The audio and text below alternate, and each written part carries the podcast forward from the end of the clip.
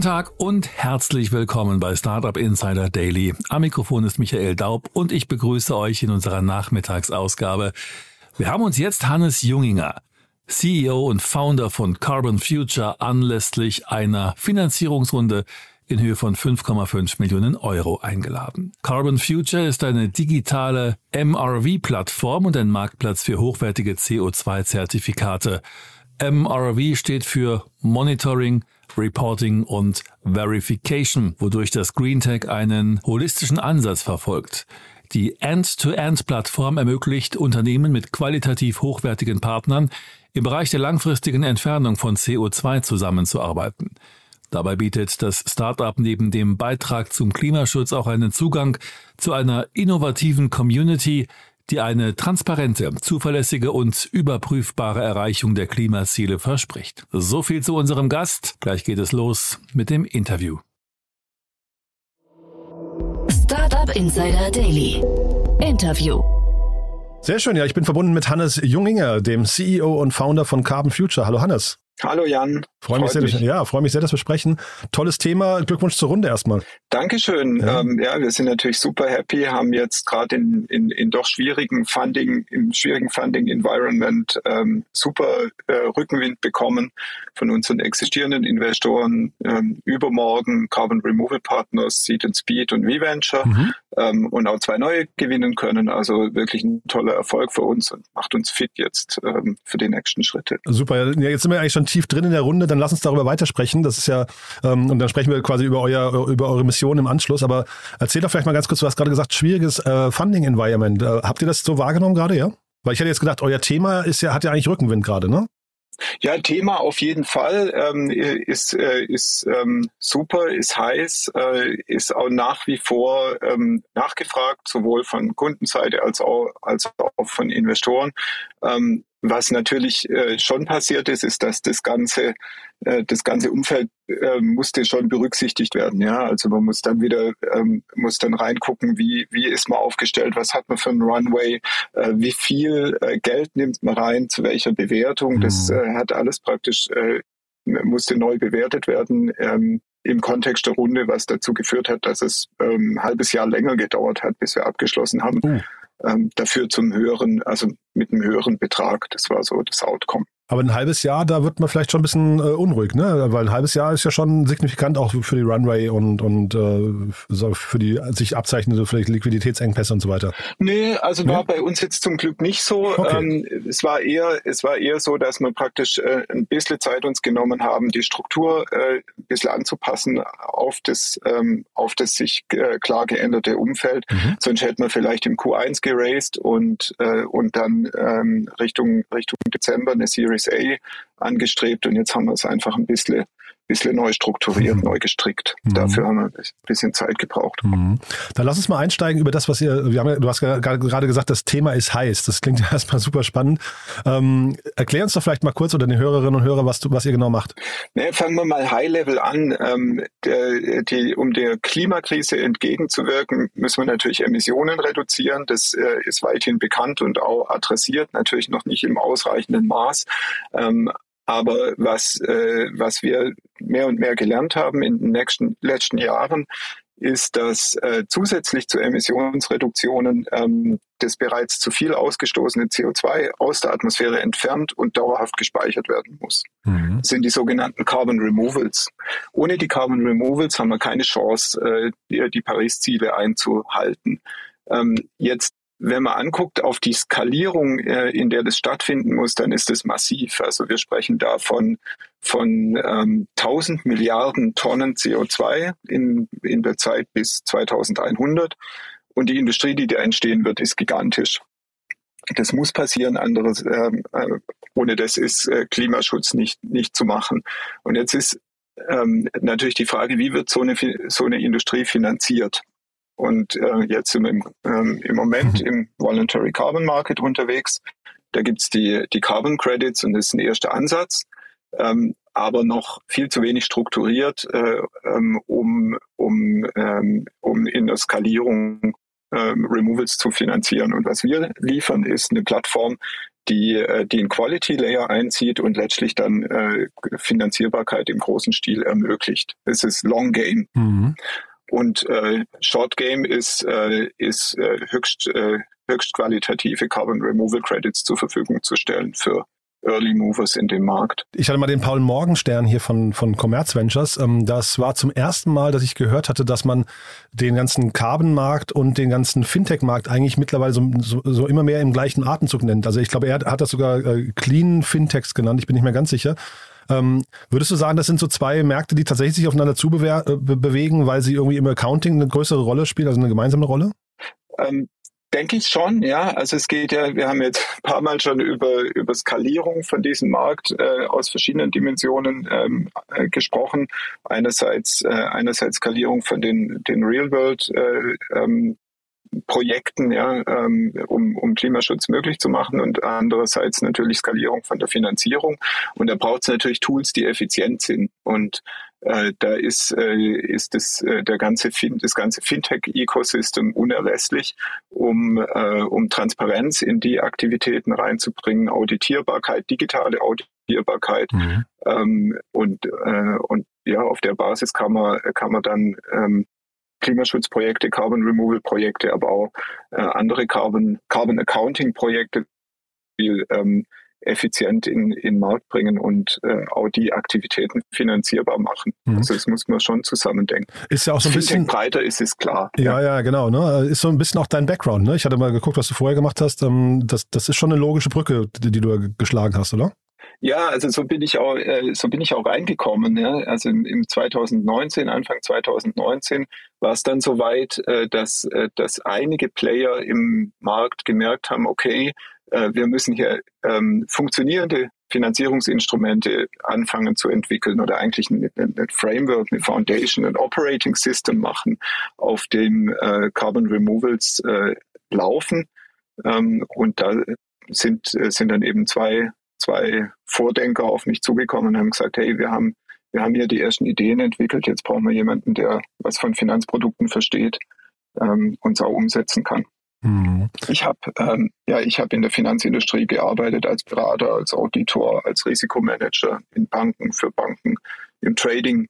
Also ich kenne aus diesem, aus der ersten Hälfte meiner Karriere kenne ich den, dieses Umfeld, ja. Mhm. Jetzt trotzdem nochmal zu der Aussage, die, die, dieses Thema ist heiß, bedeutet aber auch gleichzeitig, es ist ein Hype-Thema, wo gerade sehr viel Geld reinfließt, sehr viel Aufmerksamkeit und auch wahrscheinlich dadurch sehr viele Wettbewerber entstehen. Kann man sich da als junges Startup überhaupt differenzieren und durchsetzen? Das ist eine super Frage. Also was ich sehe, ist tatsächlich ähm, einen, einen gewissen Hype. Gibt ja die klassische Hype-Kurve mhm. und ich denke, wir sind da noch in der in der ersten Wachstumsphase. Da wird es auch, auch einige Korrekturen geben. Ähm, fließt vor allem viel VC-Geld rein, würde ich mal sagen. Ähm, jetzt von von der äh, der Markt ist immer noch tiny. Da darf man sich nichts vormachen. Ja? So, ja? Also mhm. insofern ist ist äh, ist Hype tatsächlich, äh, tatsächlich, glaube ich, ein, ein, ein richtiges Wort. Ähm, Differenzierung ist natürlich möglich, ja, durch äh, tolle Kommunikation, durch, äh, durch eine Brand, die man aufbaut. Und was wir ganz stark spielen, ist, ist ja unser, unser Slogan Carbon Removal You Can Trust. Ähm, mhm. Und da sind wir, glaube ich, klar äh, führend, ähm, auch global, ähm, global vorne dran. Mhm. Uns auch überrascht, ehrlich gesagt, dass da noch niemand so richtig tief gegangen ist, außer uns. Mhm. Ähm, aber da kommt natürlich jetzt schon im ganzen Thema äh, Monitoring, Reporting, ähm, Digitalisierung davon, Einsatz von von, äh, von neuen Technologien ähm, wie Satelliten, äh, Satellitenbilder, ähm, AI-Auswertung davon, Sensoren, äh, dann Internet of Things. Mhm. Ähm, da kommt einiges äh, in den Markt, was natürlich auch toll ist ja, und no notwendig, weil wir eine Industrie hier aufbauen. Das geht mhm. natürlich nicht alleine. Und dieses You can trust, äh, wie kriegt man das denn hin? Weil ich meine, das ist also das Versprechen ist ja das eine, aber dann hinterher wirklich zu sagen, wir liefern Daten, denen man vertrauen kann, ähm, wie, wie schafft man das? Wie gesagt, ihr seid ja noch relativ am Anfang. Ja, das ist natürlich die Frage, die uns aus verschiedenen äh, Perspektiven immer umtreibt. Mhm. Also ich glaube, da gibt's, da muss man, das muss man, glaube ich, aus ein paar Richtungen angucken. Also mhm. Also ein Element, äh, das Trust bringt, ist natürlich immer, äh, wenn man es schafft, äh, Conflicts of Interest äh, zu vermeiden. Mhm. ähm, was natürlich schwierig ist, aber der, das, äh, der, der Schlüssel dazu sind äh, unabhängige Drittparteien, unabhängige Auditoren, ähm, unabhängige Standards, was zugegebenermaßen nervig und unsexy ist und auch für ein Startup nicht einfach, mhm. wenn man sich, wenn man praktisch da mit etablierten Playern äh, arbeiten muss. Auditoren sind typischerweise, haben kein Scaling-Mindset, sondern sind eher Bedenkenträger, das ist ihre Aufgabe. Ähm, also das ist ein eine Punkt wirklich, da sich nicht zu scheuen, ähm, die, den schwierigen Weg zu gehen und mit unabhängigen Drittparteien zu arbeiten. Mhm. Das ist ein Punkt für Trust. Ähm, der zweite Punkt ist, glaube ich, ein, äh, ein System, ein Framework aufzusetzen, das äh, Transparenz ermöglicht. Da gibt's wiederum äh, auch tricky Aspekte, nämlich Transparenz und, äh, und, den, und Datenschutz sind im Grund ähm, äh, zwei konkurrierende äh, Werte, den man, äh, gegen, die man, äh, gegen die man optimieren muss. Also wem zeigt man was, wie schützt man kommerzielle Wertschöpfungsketten und das alles intelligent in ein effizientes Framework zu bauen. Ähm, wenn man das schafft, dann, äh, dann kann, man, äh, kann man Trust reinbringen. Und mhm. was natürlich auch wichtig ist, ist, ist praktisch die Business-Ethik ernst zu nehmen, mhm. ähm, die, die, die Werte äh, in der Firma so zu setzen und auch persönlich so zu setzen, dass dies, äh, dass äh, Trust niemals kompromittiert wird. Und was wir da sehen, ist, dass wir dadurch auch Talent äh, anziehen. Ja, das ist ein anderes Thema, Hiring, mhm. mhm. ähm, das diese Werte vertritt und uns da weiterbringt, auch wieder mit einem tollen Netzwerk kommt und, und dann äh, und, und äh, ja, mit dem, mit dem Strauß äh, kann man unterwegs sein. Und dann kommt das, der letzte Punkt, der, glaube ich, total wichtig ist, ähm, was wir auch ganz gut geschafft haben, ist dadurch, dass wir eben das alles so ernst genommen haben mit dem, mit dem Trust, dass man da auch die most trusted ähm, Käufer äh, gewinnt. Ja, mhm. wenn der Swiss Re sagt, äh, wir, wir glauben euch und äh, eure Credits sind, äh, sind vermutlich besser als die anderen. Wir zahlen sogar einen höheren Preis. Mhm. Ähm, dann, dann ist man da, glaube ich, auf einem guten Weg. Ja. Das heißt, höherer Preis, weil ihr so eine Trusted Brand aufgebaut habt. Das ist tatsächlich so, also ihr, ist da quasi die Message hinterher, wenn man eine, eine starke Marke aufbaut und die hat eine, hat eine gesunde Ethik, gesunde Werte äh, und verfolgt diese auch konsequent, dann kann man es sogar schaffen, darüber möglicherweise hinterher ähm, äh, höhere Preise am Markt zu erzielen? Ich würde sagen, ja. Also ähm, ja, äh, Antwort ist ja. Ich mhm, meine, spannend, was ist der ja. Wert einer Brand? Mhm. Die Bereitschaft, einen höheren Preis zu, zu bezahlen. Und natürlich, was man vielleicht noch dazu sagen muss an der Stelle, ähm, die, diese Carbon Credits im Voluntary Markt, mhm. die sind ja jetzt noch kein, ähm, ne, noch kein Gut, das irgendwie äh, als Commodity zur Verfügung steht. Ja, die, die mhm. Diversität ist extrem groß und und der Elefant, der im Raum steht, ist natürlich später ähm, regulierte Märkte, ähm, äh, Offenlegungspflichten. Und wenn man da natürlich jetzt als, ähm, als, als Anbieter, als Carbon Credit Provider mit einer Lösung kommt, die, die wo die Leute vertrauen, dass das später im regulierten Markt auch funktioniert, mhm. ähm, dann sind die Leute natürlich bereit, auch da rein zu investieren. Ja, ein bisschen in Perspektive, das ist auch ein strategisches Investment. Aber die, die Basis ist immer Trust. Super Und, spannend, ja. ja. ja. Und vielleicht nochmal trotzdem, du hast gesagt, der Markt momentan ist noch tiny, hast du gesagt. Das wundert mich eigentlich, weil ich dachte, dass jeder, jedes Großunternehmen sich eigentlich damit beschäftigen muss gerade. Fällt es euch dann, jetzt hast du gesagt, ihr habt den Fokus auf die Marke gelegt und ähm, auf, euer, auf euer Werteversprechen und Leistungsversprechen. Fällt es euch schwer, äh, Kunden anzusprechen? Also sind das trotzdem noch sehr lange Sales-Zyklen, weil die Kunden noch gar nicht wissen, was ihr von ihnen wollt? Oder stehen da die Türen eigentlich sperrangelweit offen, weil jeder nach einer guten Lösung sucht? Ja, es ist ein bisschen ein zweischneidiges, äh, zweischneidiges Schwert. Einerseits, ähm, äh, einerseits, also, oder sage ich es andersrum, die, die Kunden, ähm, alle Corporates äh, haben irgendwo äh, eine Klimastrategie gestartet. Mhm. Das, oder fast alle, ja.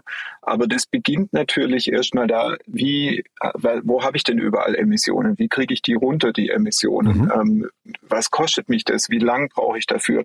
Und dann, ja, was mache ich denn mit den Restemissionen? Wie kriege ich ein Label mhm. und so weiter? Und diese Carbon Removals, also CO2 aus der Atmosphäre entfernen, langfristig speichern, die äh, kommen ganz, ganz am Ende in der Journey. Und die meisten Corporates sind noch nicht da. Also mhm. der, der Markt von, von, von Käufern, die wirklich schon an an ein Removal-Budget denken, an, an Skalierung von diesen, von diesen Aktivitäten, ist, muss man ja sagen, das ist ein reiner Cost-Case. Ja. Mhm. Niemand ist gezwungen dazu, das jetzt zu machen, ist mhm. freiwillig. Ähm, dieser Markt ist noch äh, sehr klein im Moment. Kann vielleicht sagen, ja, jetzt gibt's irgendwie, was weiß ich, zehn größere Käufer auf der Welt, 50, aber denken wir zwei Jahre in die Zukunft, dann gibt's fünf 10.000 und ähm, also der, das ist ein, schon ein Spiel, äh, das, das mit Fantasie noch mhm. arbeitet, auch wenn es mhm. natürlich hat auch einen Impact auf die Financing Stories natürlich, ja. Ja, na, uns hat ja natürlich jetzt auch äh, hoffentlich, und das wäre vielleicht nochmal eine, eine wichtige Frage, hoffentlich einen Impact auf die, ähm, sag mal, die, die, das Wohlergehen der Menschheit, ne, oder das Überleben der Menschheit, weil hinterher, es geht ja darum, irgendwie einen gesunden Kreislauf zu etablieren.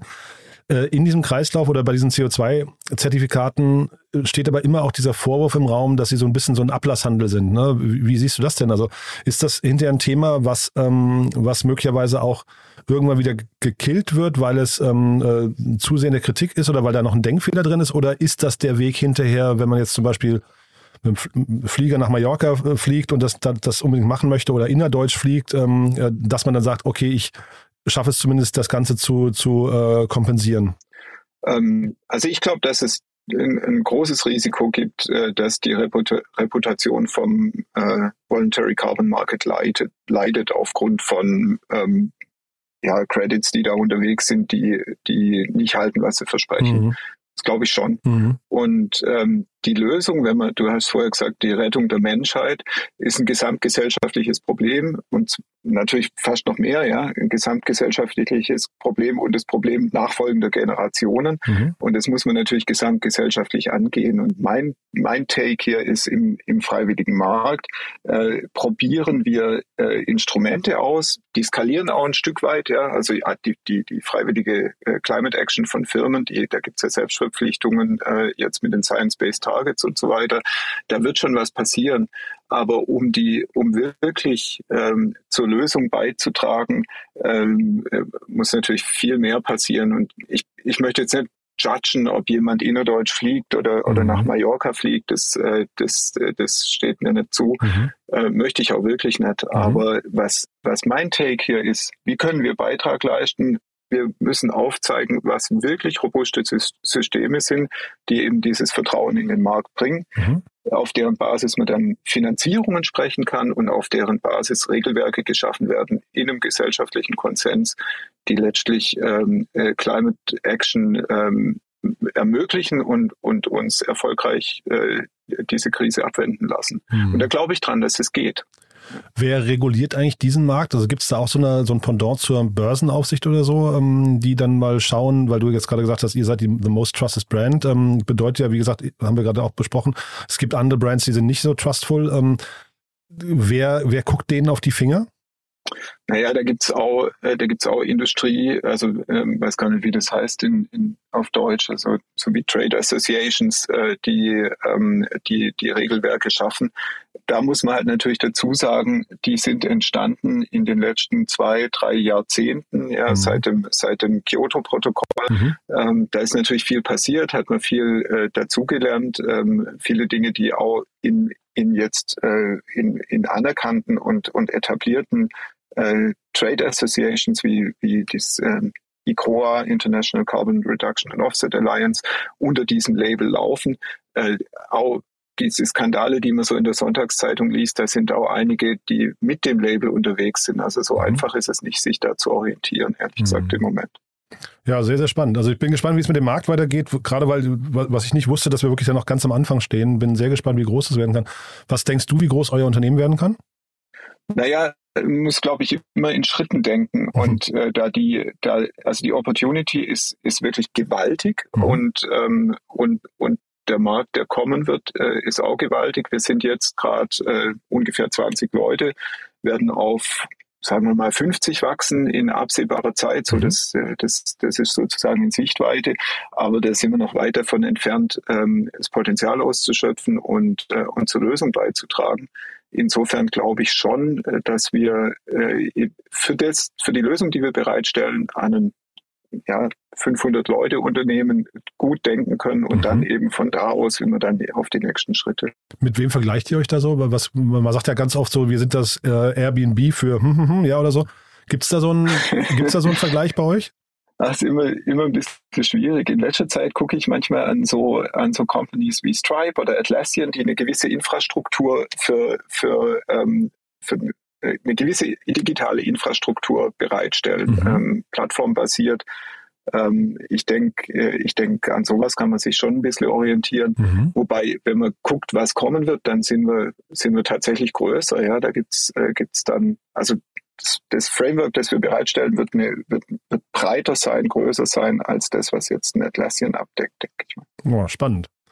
Du, da bin ich sehr gespannt, wie es weitergeht. Du hast gesagt, ihr seid am Hiren, das heißt, ihr sucht gerade noch Mitarbeiter, ja? Ja, äh, auf jeden Fall. Wir haben ja jetzt ähm, neues Funding. Wir sind, ähm, wir, wir sind ja in Richtung Series A unterwegs, mhm. äh, stellen die Firma jetzt ähm, oder haben sie jetzt schon schon so richtig ja interne Prozesse etabliert, haben Teams ähm, und sind äh, sind stark am wachsen. Wir haben gerade im Moment ungefähr zehn Stellen offen. Ähm, ein paar werden noch online kommen. Wir sind in, in Zürich und in San Francisco äh, am Ausbauen. Ja. Wir sind jetzt äh, headquartered in Freiburg, haben schon Mitarbeiter in fünf Ländern, aber insbesondere, insbesondere Internationalisierung äh, steht an. Aber auch äh, deutsche KollegInnen ähm, sind natürlich äh, begehrt und gesucht. Mhm. Also freuen uns da auf Applications auf allen Leveln von, der, von Software Engineers über, über Umweltingenieure, Carbon Market äh, Experten bis hin zu, zu Operations und, und Management Level. Super, Hannes. Also ganz tolle Mission. Bin gespannt, wie es weitergeht. Äh, haben wir was Wichtiges vergessen für den Moment? Ja, ich glaube, wir haben, äh, haben eigentlich äh, viel Wichtiges abgedeckt. Mhm. Bestimmt noch, äh, noch andere spannende Punkte, aber die können wir nächstes Mal wollte ich ja sagen. Wir bleiben in Kontakt. Äh, Wenn es bei euch Neuigkeiten gibt auf dem Weg zur 500-Mann-Company, zum Atlassian oder äh, Stripe-Dimensionen, äh, dann sag gern Bescheid, ne? dann äh, machen wir ein Follow-up, ja? Keep you posted. Ja. Cool. Da gibt es noch ein paar Zwischenstufen. Perfekt. Hannes, freue mich drauf, ja? Danke, dass du da warst. Also, bis dann. Danke dir. Jan. Ciao. Ciao. Startup Insider Daily, der tägliche Nachrichtenpodcast der deutschen Startup-Szene. Das war Hannes Junginger, CEO und Founder von Carbon Future im Gespräch mit Jan Thomas. Anlass des Interviews war die Finanzierungsrunde in Höhe von 5,5 Millionen Euro. Das war es sonst für heute mit Startup Insider Daily. Wir hören uns hoffentlich morgen in der nächsten Ausgabe wieder. Am Mikrofon war Michael Daub. Ich verabschiede mich. Habt einen schönen Feierabend. Bis dahin.